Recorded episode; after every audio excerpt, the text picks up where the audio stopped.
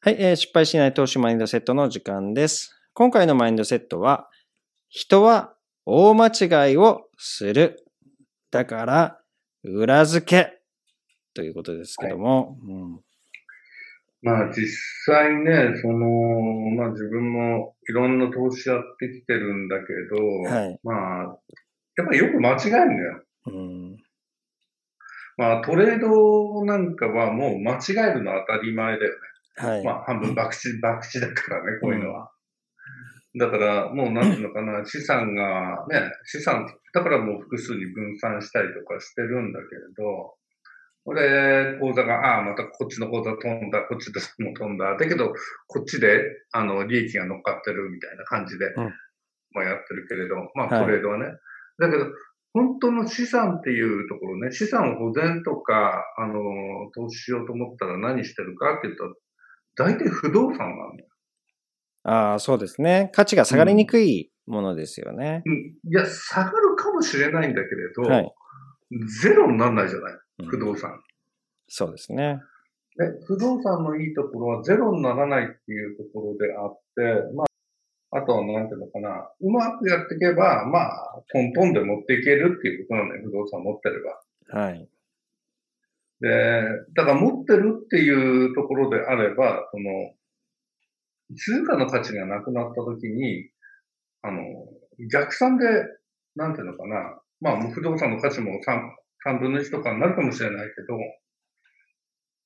それでもね、そこに残ってるわけじゃない。まあ、収益還元法みたいで、家賃がなんていうのかな、3分の1になるとか、まあ、そんなようなか感じでも収益が来るみたいな感じでしょはい。だから自分の場合、まあ不動産っていうものが、まあ、全資産のね、6割、7割、7割以上かなになってるよね。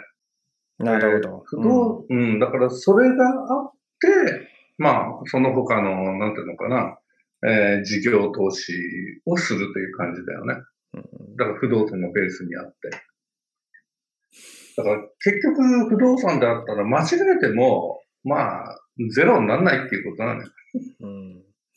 で、もう間違えること前提だからね、本当に。だからまず、その、まあ、資産形成で考えていくとですね、うんその裏付けのあるものを、まあ、で固めるっていうことがまず最優先であってですね、えそのまあ間違いを犯すっていうその部分っていうのは、まあ、横山さんがおっしゃるのは、えー投機であったりとか、えーまあ、そのビジネス上の、そう。うん、事業だってということですよね。世世の中、ちょっとね、あの、なんていうのかな。今回のコロナにしてもそうなんだけれど、もう完全に想定外。で、これ普通の事業をやってたら、例えば飲食店とか、実際飲食店とかもやってる、やってて潰したりしてるわけよ。で、そうですねだけどこれが、その不動産の方は、なんとか生き残ってるっていうはい、えー失敗しない投資マインドセットの時間です。今回のマインドセットは、人は大間違いをする。だから、裏付け。ということですけども。うんまあ実際ね、その、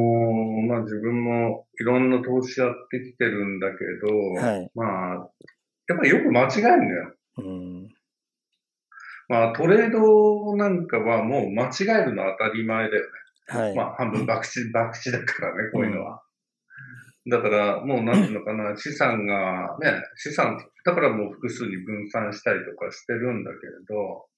これ、口座が、ああ、またこっちの口座飛んだ、こっちでも飛んだ。だけど、こっちで、あの、利益が乗っかってるみたいな感じで、んまあやってるけれど、まはいあトレードはね。だけど、本当の資産っていうところね、資産保全とか、あの、投資しようと思ったら何してるかっていうと、大体不動産なんだよ。ああ、そうですね。価値が下がりにくいものですよね。うん。いや、下がるかもしれないんだけれど、はい。ゼロにならないじゃない、うん不動産。そうですね。で、不動産のいいところはゼロにならないっていうところであって、まあ、とにかくあの、あとはなんていうのかな、うまくやっていけば、まあ、トントンで持っていけるっていうことなのよ、不動産持ってれば。はい。で、だから持ってるっていうところであれば、その、通貨の価値がなくなったときに、あの、逆算で、なんていうのかな。まあ、不動産の価値も 3, 3分の1とかになるかもしれないけど、それでもね、そこに残ってるわけじゃない。まあ、収益還元法みたいで、家賃がなんていうのかな、3分の1になるとか、まあ、そんなような感じでも収益が来るみたいな感じでしょ？はい。だから自分の場合、まあ、不動産っていうものが、まあ、全資産のね、6割、7割、7割以上かな？になってるよね。なるほど。不動、うん、うん、だからそれがあって、まあ、その他の、なんていうのかな、えー、事業投資をするという感じだよね。だから不動産のベースにあって。だから結局不動産であったら間違えても、まあ、ゼロにならないっていうことなのよ。うん、で、もう間違えること前提だからね、本当に。だからまず、その、まあ、資産形成で考えていくとですね、うん、その裏付けのあるものを、まあ、で固めるっていうことがまず最優先であってですね、で、そのまあ間違いを犯すっていうその部分っていうのは、まあ、横山さんがおっしゃるのは、えー、投機であったりとか、えー、まあそのビジネス上の、そう。うん、事業ということですよね。世の中、ちょっとね、あの、なんていうのかな。今回のコロナにしてもそうなんだけれど、もう完全に想定外の、もうなんていうのかな、ひどい状況じゃない。はい。で、これ普通の事業をやってたら、例えば飲食店とか、実際飲食店とかもやってる、やってて潰したりしてるわけよ。で、そうですね。ね。だけどこれが、その不動産の方は、やっぱりなんていうのかな、なんとか生き残ってるっていう形のね、不動産っていう形の資産が残るっていう形でね。はい。だから、まあ飲食店とかは、その、店を潰したら終わりじゃん。それで。そうなんですよね。あれ本当にリスキーですよね。土地を持って、うん、土地を持ってやるわけじゃないでしょ。大体テナントとしてやるわけだから。はい、だけど不動産業っていうのは、そこにやっぱ残ってるからね。テナントが入らなくてもなんだかんだ残ってたりするし。うん、そうすると、それが残ってるっていうことで、まあまたなんていうのかな、中身、内装を変えてね、どっかに勝つっていうことをすればいいだけのことなんでね。いや、まさにね、その、例えば飲食でね、授業やるって言った時に、このね、レストランで集客を頑張ってね、広告打ったりとか、で、それでやっと定着する、そのお客さんがね、リピーターのお客さんがついてて、それが本当初めてビジネスになっていくわけなんですけど、じゃあこれコロナがパンって起きた時に、あもう成り立ちませんって言って、お店閉めますって言ったら、そのせっかく、そのね、新規顧客を獲得するコストっていうのが一番事業で高いわけですけど、そこに投じてきて、やっとリピーター、え既存顧客っていう作ってきた中でも、それを全てリセットするっていうのが、本当に、まあ、裏付けのないというかですね、えー、まあ、存続して、えー、いる限り裏付けはあるということなんですけど、うん、まあ、お店なくなっちゃったら全ておしまいですよというのが、やっぱり飲食のすごいリスキーなところですよね。だから、うん、まあ、その見込みとしてですね、あ、これはいけるといったところでも大間違い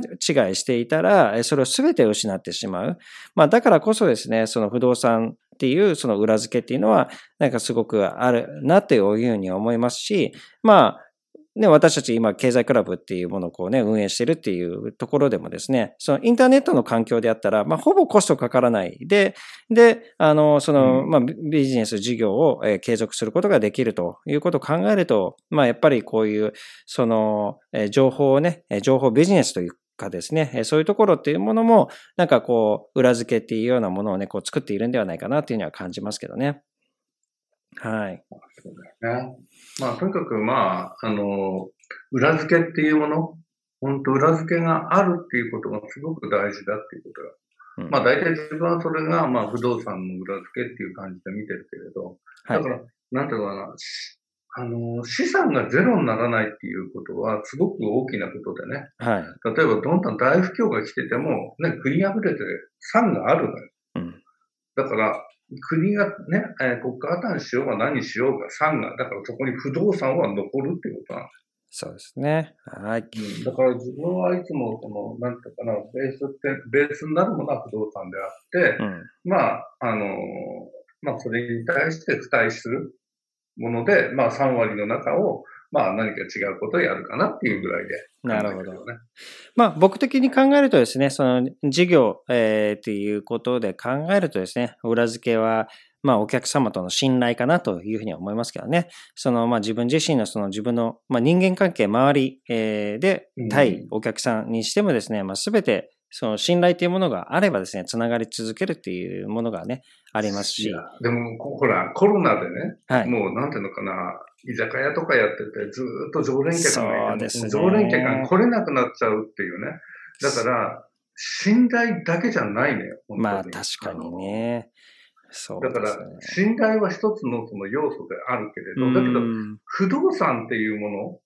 のはどう？っていう、なんだかんだでなくならないよっていう。そうですね。だから、そこ、はい、そこにこだわりなさいってことです。わかりました。はい、はい、ありがとうございます。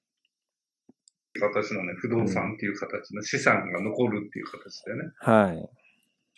まあ、飲食店とかは、その、店を潰したら終わりじゃん。それで。そうなんですよね。あれは本当にリスキーですよね。土地を持って、うん、土地を持ってやるわけじゃないでしょ。大体テナントとしてやるわけだから。はい、だけど不動産業っていうのは、そこにやっぱ残ってるからね。テナントが入らなくてもなんだかんだ残ってたりするし。そうすると、それが残ってるっていうことで、まあまたなんていうのかな、中身、内装を変えてね、どっかに立つっていうことをすればいいだけのことなんでね。いや、まさにね、その、例えば飲食でね、授業やるって言った時に、このね、レストランで集客を頑張ってね、広告打ったりとか、で、それでやっと定着する、そのお客さんがね、リピーターのお客さんがついてて、それが本当初めてビジネスになっていくわけなんですけど、じゃあこれコロナがパンって起きた時に、ああ、もう成り立ちませんって言って、お店閉めますって言ったら、そのせっかく、そのね、新規顧客を獲得するコストっていうのが一番授業で高いわけですけど、そこに投じてきて、やっとリピーター、え既存顧客っていうのを作ってきた中でも、それをすべてリセットするっていうのが、本当に、まあ、裏付けのないというかですね、えー、まあ、存続して、えー、いる限り裏付けはあるということなんですけど、うん、まあ、お店なくなっちゃったら全ておしまいですよというのが、やっぱり飲食のすごいリスキーなところですよね。だから、うん、まあ、その見込みとしてですね、あ、これはいけるといったところでも大間違いしていたら、それを全て失ってしまう。まあ、だからこそですね、その不動産っていうその裏付けっていうのは、なんかすごくあるなというふうに思いますし、まあ、ね、私たち今、経済クラブっていうものをこうね、運営してるっていうところでもですね、そのインターネットの環境であったら、まあ、ほぼコストかからないで、で、あの、その、まあ、ビジネス事業を継続することができるということを考えると、まあ、やっぱりこういう、その、情報をね、情報ビジネスというかですね、そういうところっていうものも、なんかこう、裏付けっていうようなものをね、こう作っているんではないかなっていうには感じますけどね。まあ、とにかく、まあ、あの、裏付けっていうもの本当裏付けがあるっていうことがすごく大事だっていうことが。うん、まあ大体自分はそれがまあ不動産の裏付けっていう感じで見てるけれど、だから、なんていうかな、あの、資産がゼロにならないっていうことはすごく大きなことでね。はい。例えばどんどん大不況が来てても、ね、国破れて産があるのよ。うん。だから、国がね、えー、国家破綻しようが何しようが産が、だからそこに不動産は残るっていうことなんですそうですね。はい。だから自分はいつも、この、なんていうかな、ベースって、ベースになるものは不動産であって、うん、まあ、あの、まあ、それに対して付帯する